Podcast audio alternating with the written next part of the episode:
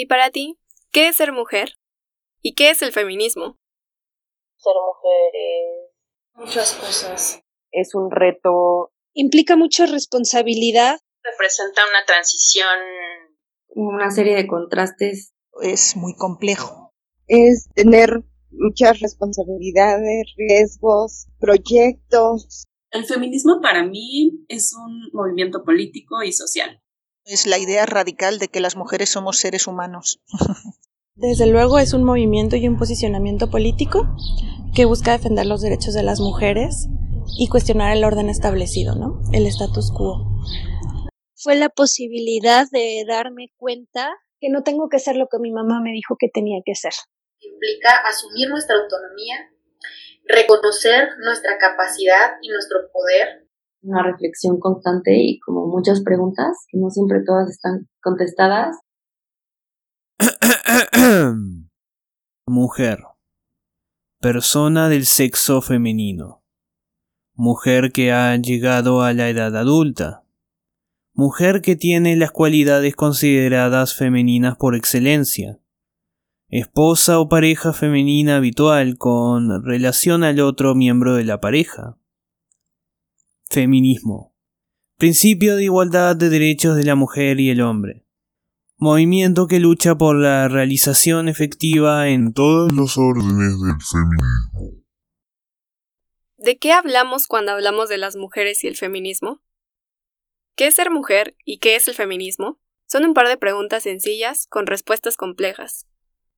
Para obtener estas respuestas, podríamos enterrarnos bajo una montaña de diccionarios para conocer sus significados. Podríamos hacer una búsqueda en Google y obtener 175 millones de jugosos resultados en menos de un segundo. Podríamos entrar a algún foro o red social en Internet y leer cientos de comentarios como resentidas, malcogidas, faltas de amor, histéricas, locas, feminazis, gordas, sin papá, pelos de colores, desinformadas. Y muchos otros más. O bien, podríamos escuchar las voces de aquellas mujeres que resisten y luchan desde diferentes espacios. Estos latitudes, y en este capítulo, yo, Arlen Molina, y yo, Camila Ávila, te guiaremos a través de las voces de quienes nos muestran lo que implica ser mujer y ser feminista desde sus perspectivas. Todas estas perspectivas nos dan la oportunidad de hacer de este capítulo un diálogo con diferentes puntos de vista, cuestionamientos, acuerdos y quizá incluso desacuerdos. Todo con la única finalidad de compartir saberes.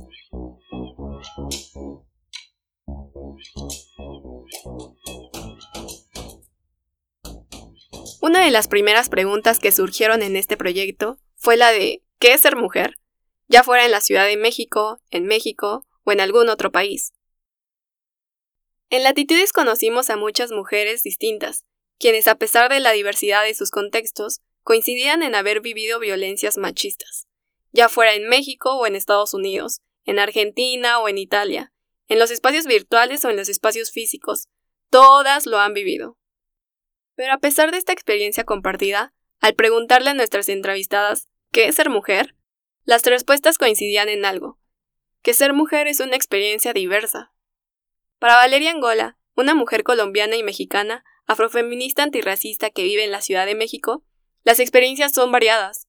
Yo no podría responder de qué ser mujer porque hay muchas mujeres aquí, ¿no? Hay mujeres trans, hay mujeres migrantes, hay mujeres blancas, hay mujeres clase media, hay mujeres mestizas, hay mujeres indígenas, hay una cantidad de mujeres que viven ese ser mujer desde una experiencia muy distinta. Y Ochi Curiel lo dice en una de sus conferencias, ella dice, no es lo mismo tener, así lo dice, dice, no es lo mismo tener un coño negro a tener un coño asiático, a tener un coño, sí, porque tiene significaciones diferentes. Siento que es una, una pregunta pues muy amplia, ¿no? Y definitivamente pues para mí eh, lo que puede significar ser mujer para otra, no, ¿no? Al igual que para Valeria, para Sofía Jiménez, quien es coordinadora del programa de identidad sexual en balance, una asociación civil que se encuentra en la Ciudad de México, ser una mujer en esta ciudad no se limita a una sola experiencia, sino ella lo denomina como una experiencia múltiple. creo que habemos muchísimos tipos de mujeres en Ciudad de México y, o sea, eso desde la edad hasta en qué clase nos encontramos, si somos racializados o no y cómo y si tenemos discapacidades, ¿no? Sí, creo que hay muchísimas, muchísimas maneras de ser mujer en México, en Ciudad de México. Para Sofía incluso la misma definición de mujer es más amplia, así como quién pertenece al feminismo. Yo lo pensaría como de una manera más amplia, ¿no? O sea, yo lo pensaría como las personas que se identifican y o que son identificadas como mujeres. O sea, creo que también hay parte de la lucha feminista que atañe mucho a hombres trans, por ejemplo, o personas no binarias. Ana Farías, politóloga, tampoco piensa que vivir en México siendo mujer represente una experiencia única, sino que más bien está orientada por las brechas que existen entre los diversos grupos sociales. Que implica ser mujer en México, pues depende de a qué grupo de mujeres te refieras, ¿no? Por ejemplo, si tienes para pagar, para pagarle a una trabajadora del hogar, vas a poder salir a trabajar, pues incluso hasta intentar romper el techo de cristal, mientras que esa trabajadora va a vivir al día para que tú puedas eh, lograr esas cosas. Al igual que para nuestras otras entrevistadas, Aida Natsieli, joven mixteca quien vive en la Ciudad de México y es pasante de licenciatura en la UNAM, también considera que existen diferencias muy visibles entre qué es ser mujer y cómo lo vivimos dentro de diferentes espacios.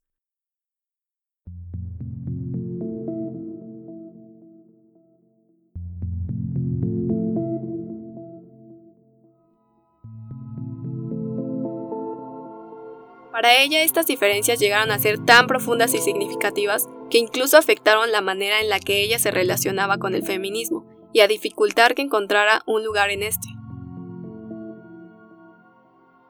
Porque justo me tocó estar también en esta etapa del feminismo universitario en el que empezaba como a organizarse de forma muy visible. Y entonces yo recuerdo que para mí fue muy difícil, pues porque yo no podía estar todo el tiempo allá como muchas otras compañeras, ¿no? Que o vivían cerca o tenían toda la comodidad económica para poder vivírsela ahí y estar en los paros y quedarse y no sé qué, y yo no podía. Y entonces a mí me pesaba mucho eso, como sentir que yo no era, o sea, como evidentemente saber que no éramos iguales, pero también sentir que me que era relegada un poco, ¿no?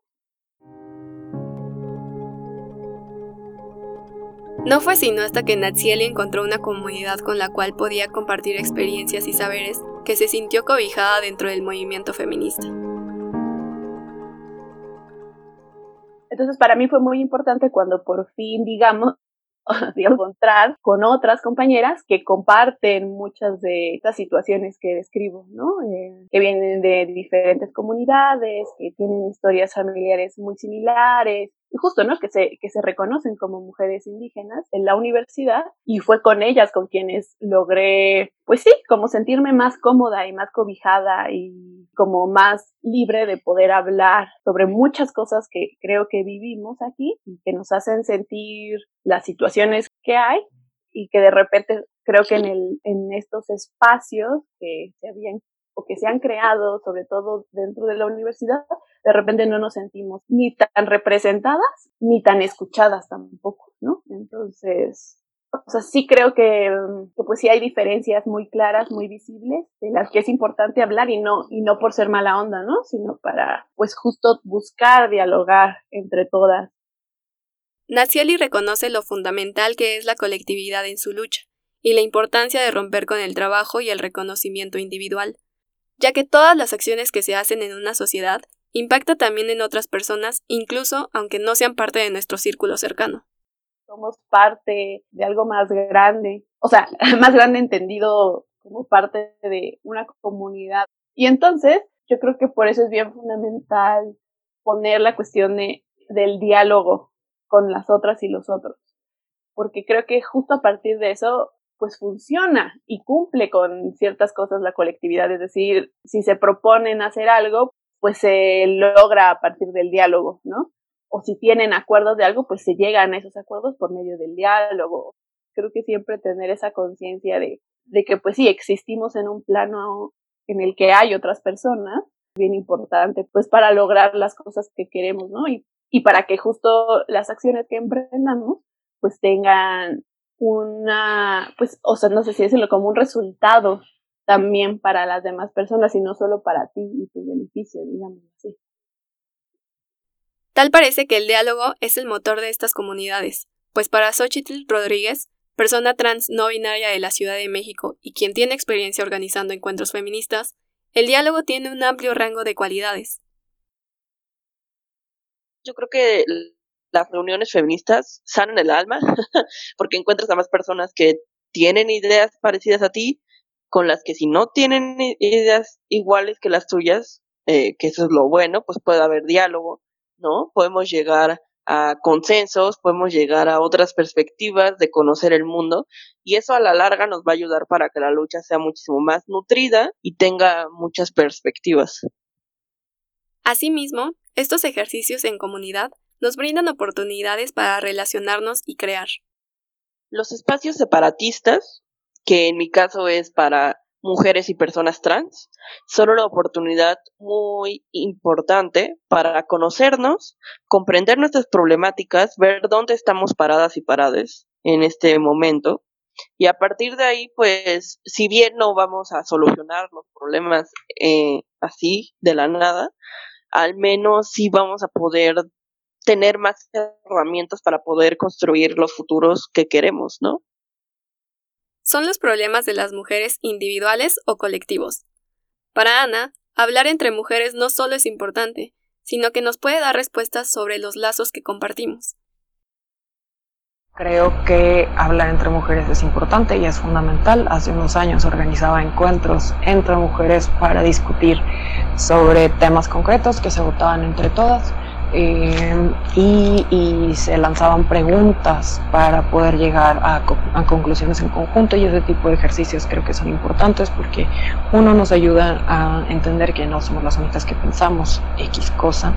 Y dos, eh, si se está tocando un problema que te atañe directamente digo directamente porque creo que los problemas de las mujeres nos atañen a todas, aunque no tengas las características específicas de cierto grupo, pero si es este, estás hablando de, violencia doméstica, digamos, eh, saber que no eres la única que está pasando por eso es muy útil, ¿no? No es lo mismo pensar es mi mala suerte a, ok, esto está pasando porque es un problema estructural, digamos. Entonces, en ese sentido sí creo que es importante. Gracias a estas experiencias, crear comunidad puede parecernos fácil, pero para Valeria no es así. Por el contrario, incluso puede parecer provocador.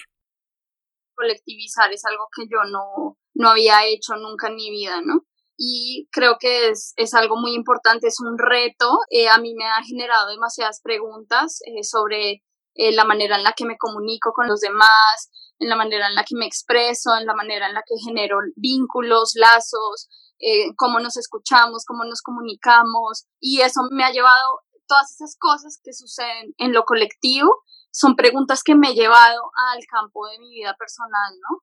Eh, de cómo me relaciono con, con mi pareja, cómo me relaciono con mi familia, cómo me relaciono con mis vecinos, y para mí, sí, digamos que ha despertado preguntas eh, sobre las maneras en las que yo participo, ¿no? En las maneras en las, en las que yo me comunico, en las maneras en las que quiero que me escuchen y que cuando no me escuchan, ¿qué hago? ¿No? Me siento frustrada, me siento, no sé, todas esas cosas que pasan en esos conflictos que suceden en, en lo colectivo, que son, son muy interesantes, ¿no? Porque sale como tu personalidad en esos espacios.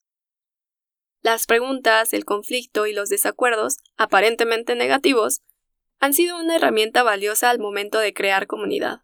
Me ha hecho hacerme preguntas sobre mi vida personal, mi vida privada, eh, y bueno, a reformular muchísimas cosas de mi personalidad, ¿no?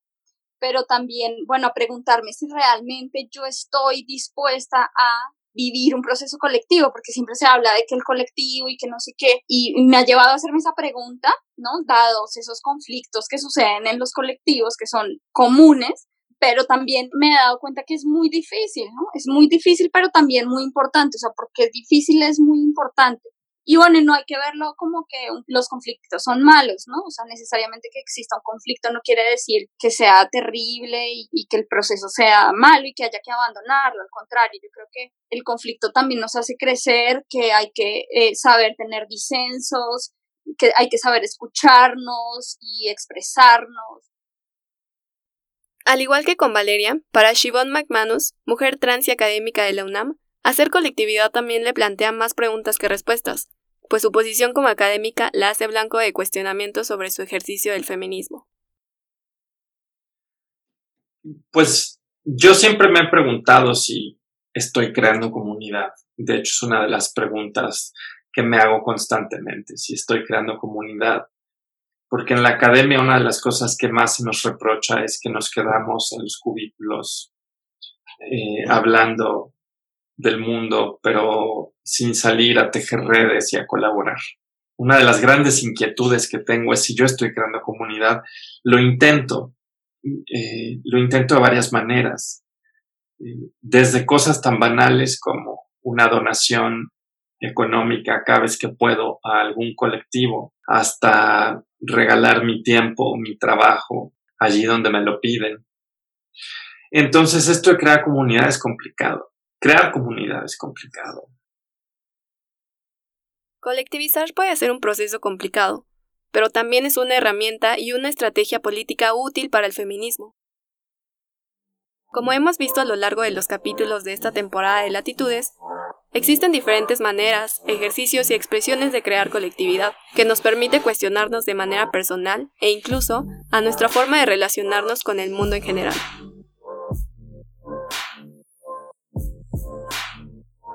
Ahora que conocemos las diferentes experiencias de ser mujer y la manera en la que creamos comunidad, hablemos de feminismo y sus espacios, de estas corrientes o feminismos, términos que aún se cuestionan y encuentran a debate, y de la posibilidad de que trabajen juntos en una misma dirección.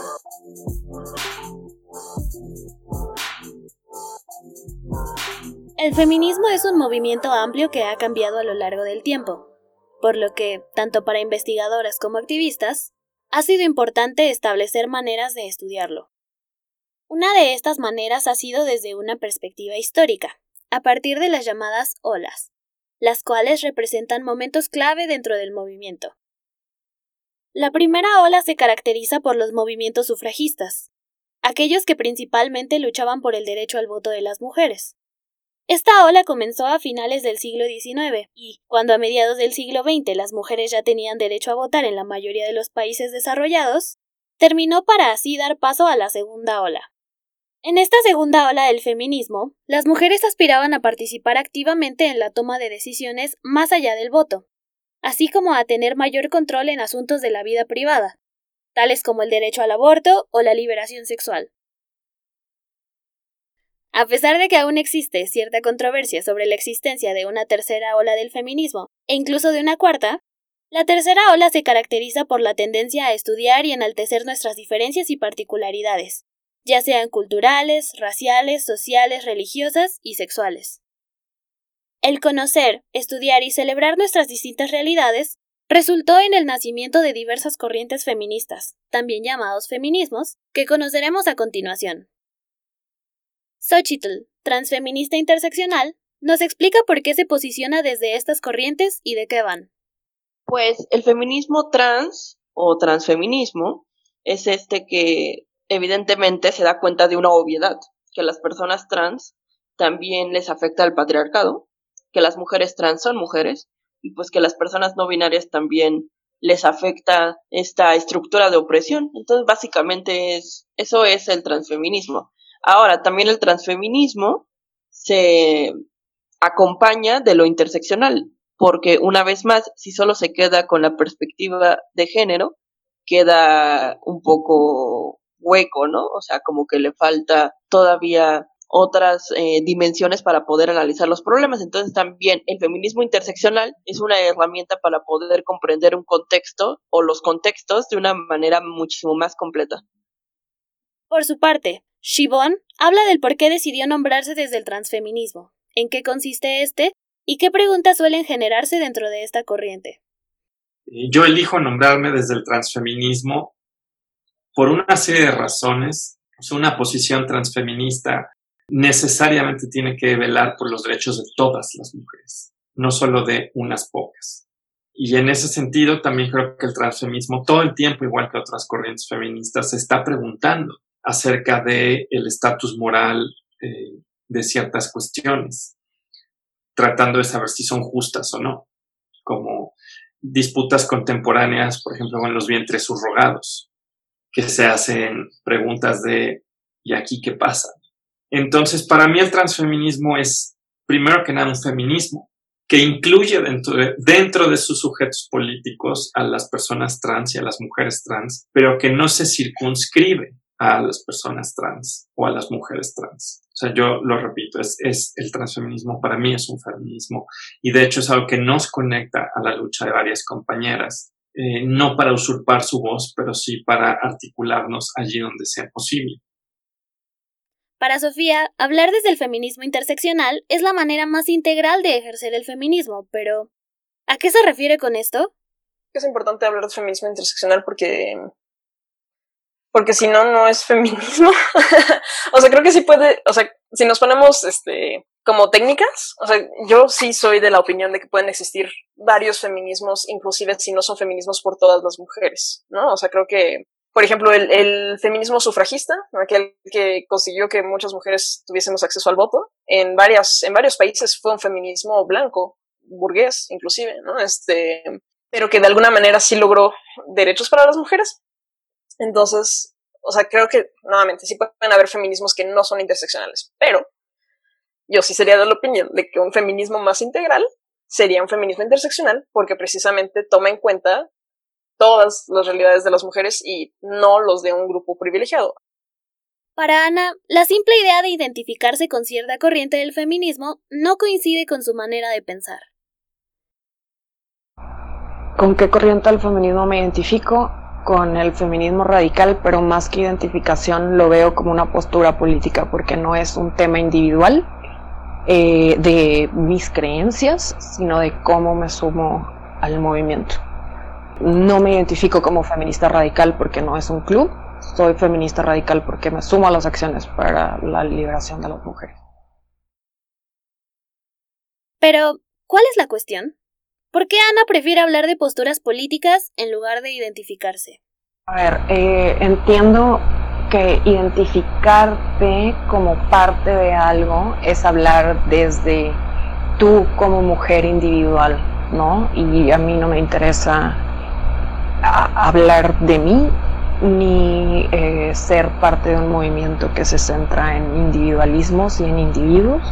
Entonces me interesa más eh, la pregunta de desde dónde eh, haces acciones encaminadas a eh, lo que te decía, la liberación de las mujeres. Entonces, creo que este tema de, de, la identidad luego hace que, como se trata de individuos, todo se hace muy personal. Entonces, si alguien ataca tus argumentos, se siente como un ataque personal y es muy fácil borrar las barreras entre eh, o los límites entre los ataques personales y los ataques a lo que piensas, ¿no? Entonces eh, creo que eh, la vía no tendría que ser hablar desde, desde una como individuo. El feminismo radical, probablemente más que cualquier otra corriente, se enfrenta a ideas erróneas sobre lo que éste implica, que son reproducidas de manera frecuente. Es por ello que Ana nos explica de qué va. ¿En qué consiste el feminismo radical? Pues parte de que el problema de la opresión de las mujeres es uno de extractivismo. Los hombres como clase, es decir, como un grupo plenamente identificable, obtienen cosas gratuitas de las mujeres para su beneficio. Por ejemplo, trabajo del hogar y de cuidados, eh, sexo, hijos, hasta conocimiento. Entonces el género se entiende como una jerarquía en la que los hombres están arriba y las mujeres están abajo para poder sostener ese arreglo extractivista. Y pues si nos convencen las mujeres de que naturalmente somos dóciles y cuidamos de otros y somos generosas, pues es más fácil sostener ese arreglo con nuestra participación, eh, pues digamos, voluntaria. Entonces, ¿es el feminismo un movimiento, tradición o postura política que engloba distintas ideas bajo un mismo concepto? ¿Es un simple conjunto de corrientes dispersas? ¿O debemos hablar de diversos feminismos? Para Shivon, por ejemplo, este tema es complicado, por lo que prefiere hablar de una tradición feminista, antes que de un solo feminismo. Una tradición entendida como un conjunto de interpretaciones en pugna sobre sí misma, ahí puedes decir sí hay una cosa llamada la tradición feminista, pero se compone de interpretaciones en pugna sobre sí mismas. Y esas interpretaciones en pugna van a entender distinto el problema al que están enfrentándose, que es de alguna manera la opresión o la violencia que viven las mujeres. A pesar de ello, la pluralidad y la no deshumanización son dos factores vitales si se desea hablar de feminismo. Yo creo que el feminismo tiene que ser irreductiblemente plural porque las mujeres confrontan distintas formas de violencias, distintas problemáticas, por geografía, por tiempo, por edad, por racialidad, por lenguaje, por capacidad, por corporalidad, por dieta, por lo que quieras. Por eso yo diría, bueno, el feminismo tiene que ser irreductiblemente plural y esa pluralidad no es fácil porque implica desencuentros profundos. Y lo único que diría es, ya lo dije, pero me repito, la frontera tiene que ser no deshumanizar al otro. Esa es la frontera. Para Xochitl, la pluralidad también es un factor elemental cuando de hablar de feminismo se trata, pues para ella es imposible pensar en un solo feminismo. La noción de que todas las feministas son iguales evidentemente es errónea, pero también responde a creer que por ser mujer comparte las mismas problemáticas con las demás, cuando eso es mentira. ¿De qué manera se puede contrarrestar esta percepción? Primero, pues me, echarte un clavado en Google para ver todos los tipos de feminismos que existen, ya que las problemáticas de las mujeres son súper diversas, los contextos también, o sea, es muy distinto, ¿no? Podemos hablar primero desde, sí, feminismo radical, no confundir con feminismo transexcluyente, por favor. También no sé, existe el ecofeminismo, el xenofeminismo, existen feminismos que están más, eh, les mueve más cosas de movilidad, o sea, hay demasiados tipos de feminismo como para solo englobar en el feminismo, el único feminismo. Por su parte, Ana considera que existe un solo feminismo con distintas corrientes. A pesar de ello, procura ser cuidadosa al usar el término feminismo. A continuación, explica el por qué. A ver, sobre la idea de que si existe un solo feminismo, mi opinión es que hay varias corrientes, pero solo ser muy cuidadosa con lo que llamo feminismo y lo que no considero feminismo. Hay distintas formas de abordar, de entender y de explicar los problemas de las mujeres, pero eso no significa que cualquier cosa a la que llamemos feminismo lo es si daña a las mujeres como clase no puede ser feminista de ninguna manera. Eh, entonces un movimiento de mujeres eh, y una corriente de pensamiento no puede ser evaluado o pensado a partir de acciones individuales de sus miembros. Que te guste hacer X cosa no significa que el feminismo lo tenga que avalar.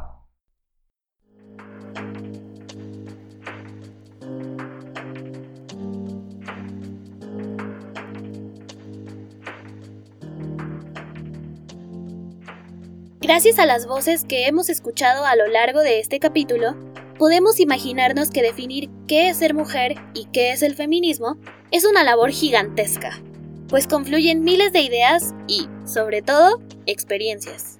¿Es posible que estas ideas y experiencias confluyan en una misma dirección? ¿O en realidad el feminismo está destinado a un eterno debate interno? Creo que si partimos de que hay corrientes espurias dentro del feminismo, o sea, si dejamos de llamarle feminismo a todo y nos quedamos con las corrientes que efectivamente velan, velan por la liberación de las mujeres, creo que se pueden encontrar puntos en común y una agenda similar. Ahora no veo ahorita un movimiento de mujeres, veo acciones atomizadas desde distintas trincheras que a veces se aglutinan en una causa común, como sucedió con el aborto, como a veces sucede con el feminicidio, pero no es una cosa articulada por regla general, Entonces creo que puede haber confluencia mientras estemos de acuerdo en las definiciones de las cosas por las que peleamos. Si estamos de acuerdo en qué significa ser mujer, en qué significa la prostitución, en qué significa la violencia, porque hasta en las definiciones de violencia luego cualquier cosa se toma como violencia. Este, entonces puede ser que aunque no haya una articulación entre grupos, se confluya hacia una misma meta, pero de nuevo creo que eh, pues se necesitan como muchos eh, peros para poder hablar de que podemos caminar en una misma dirección. ¿Son estas únicas definiciones posibles o incluso deseables? Yo no creo que sea posible y tampoco me queda claro que sea deseable que todos los feminismos confluyan en una misma dirección, porque creo que los feminismos se interrogan unos a otros. En controversias acerca de temas como el trabajo sexual, los vientres subrogados, nos encontramos feminismos que se hacen ver sus respectivos puntos ciegos. Y yo creo que si bien no se dirimen estas controversias fácilmente, sí nos hace ver que teníamos puntos ciegos teóricos y políticos. En alguna ocasión alguien me preguntaba si yo quería que desaparecieran estos otros feminismos. Y yo le respondía que no, que lo único que quería es que dejaran de deshumanizarlos. Sí creo que todo feminismo necesita, más allá de cómo construya a su sujeto político, resistir la tentación de deshumanizar a los otros. O sea, si tú tienes un feminismo cuyo sujeto político son solo las mujeres y no los sujetos feminizados, lo que por lo menos tendrías que hacer es no deshumanizar a los sujetos que no son parte de tu sujeto político. Es decir, no menospreciar las violencias que viven, no trivializar las violencias que viven, no contribuir a las violencias que viven, no burlarte de las violencias que viven y no explotar las violencias que viven. Entonces, creo que los feminismos aprenden unos de otros cuando hay condiciones para un diálogo. A veces no hay condiciones para un diálogo. A veces entramos en prácticas de deshumanización y eso sí creo que es indeseable. A veces se trata ya simplemente de violentar a la otra persona, de cosificarla, de denigrarla, de insultarla. Eh, el propio término denigrar tiene una historia racial que quizás tendríamos que abandonar el término, pero bueno. Yo lo único que diría es, eh, los feminismos aprenden gracias a su pluralidad. Entonces, ¿es posible que trabajemos desde esta pluralidad? Y, si es así, ¿de qué manera podemos lograrlo? Es imposible que todos los feminismos trabajen al mismo tiempo por las mismas metas, porque, como son distintos, pues cada quien va a aproximarse de una manera distinta o va a tener opiniones contrarias a quizá otra corriente del feminismo. Lo que no creo que sea imposible es trabajar en problemas muy específicos y con acuerdos muy claros. Eso es muchísimo más fácil y creo que rompe esta idea unificadora de que todos los feminismos y todas las mujeres tienen que llevarse bien todo el tiempo, porque también siempre va a estar el derecho a disentir, a decir, ¿sabes qué? No estoy de acuerdo. Y eso no hace que una persona esté rompiendo alianzas o que sea una mala feminista, ¿no? Si estás luchando por lo que te mueve y estás viendo que la otra persona va justo en el sentido contrario, evidentemente no te vas a aliar. Sería una súper contradicción. Creo que más bien hay que pensarlo más mm, de una manera estratégica, ver con qué causas te identificas y con cuáles puedes luchar junto con otras personas. Para Valeria, vincularse y confluir en un mismo sentido es importante para la lucha feminista sin que esto se contraponga a que cada corriente hable de las violencias que le competen. Entonces, claro, para mí es importante que, cada quien hable de, de, la violencia que le compete, pero en esa medida también es importante vincularse con estos otros grupos, porque si entre todas nos unimos, todos vamos a patear en el trasero esta cosa, ¿sí? Y por eso, por eso hablamos también de que el patriarcado es blanco, ¿no? el patriarcado tiene un color, pero también tiene, o sea, eh, no, no solamente tiene un género que es, por decirlo, masculino, también tiene un color, pero también tiene una forma, eh, digamos, corporal, delgada, es heterosexual. O sea, hemos visto como todas esas aristas gracias a que muchas personas eh, han denunciado y han dicho esto sucede y esto sucede sistemáticamente en contra de este grupo que somos nosotros. Entonces yo creo que en esa medida en que vamos nosotros escuchando las voces de otras personas que también están luchando, para mí es la, existe esa necesidad de vincularme eh, políticamente con ellos, teniendo claras, pues obviamente las diferencias, eh, pero, pero esa conciencia, ¿no? Esa conciencia de que somos muchos jodidos por un gran poder. Ese ejercicio como de poder decir, poder nombrar a las otras mujeres de las que pues has aprendido esas cosas es bien importante porque creo que ahí hay una diferencia, ¿no? O sea, no, es, no estás solo tú consciente, digamos, sino que, que justo es un ejercicio de no apropiación de las experiencias que no te corresponden, digamos, ¿no? O que no viviste, más bien, ¿no? O sea, cuando yo, por ejemplo, en otras ocasiones que me han dicho cosas o que me preguntan cosas, yo siempre trato de decir de, bueno, yo creo esto y sé esto y pienso esto, pero también te recomiendo eh, leer a ella o escuchar a ella o saber de ella, porque son mujeres que también han trabajado y, o incluso han trabajado más estos temas que yo, y entonces gran parte del conocimiento que yo tengo y que comparto contigo está construido a partir de las experiencias de estas otras compañeras, ¿no? Es como, como ese ejercicio de, de, de pasar la voz, ¿no? De no quedártela tú, porque creo que justo eso es apropiarse, ¿no? O sea, y, y, más bien el otro sería como colectivizar un poco pues este conocimiento y darle el reconocimiento que se merecen a estas mujeres que, que pues comparten sus experiencias y su conocimiento, ¿no? O sea, creo que, creo que ahí hay como, como esa diferencia de yo decir, no, pues ya las mujeres, no sé, las mujeres blancas no pueden hablar jamás de racismo o de las mujeres negras y sus experiencias, ¿no?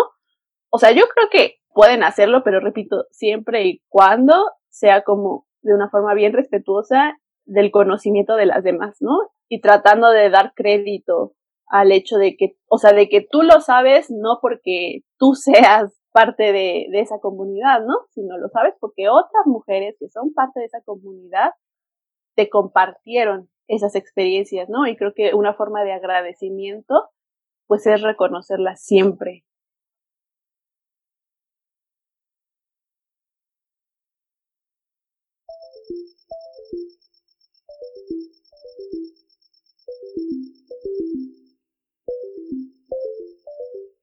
Podemos estar o no de acuerdo con esas voces que escuchamos.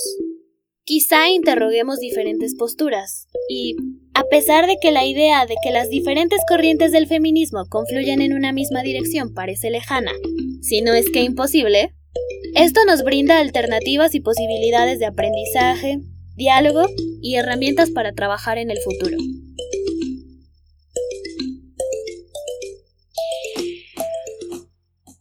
Mientras persista la subordinación de las mujeres dentro de las distintas violencias racistas, clasistas, sexistas, homofóbicas y transfóbicas, seguirán siendo necesarios nuestros feminismos como respuesta a esas opresiones.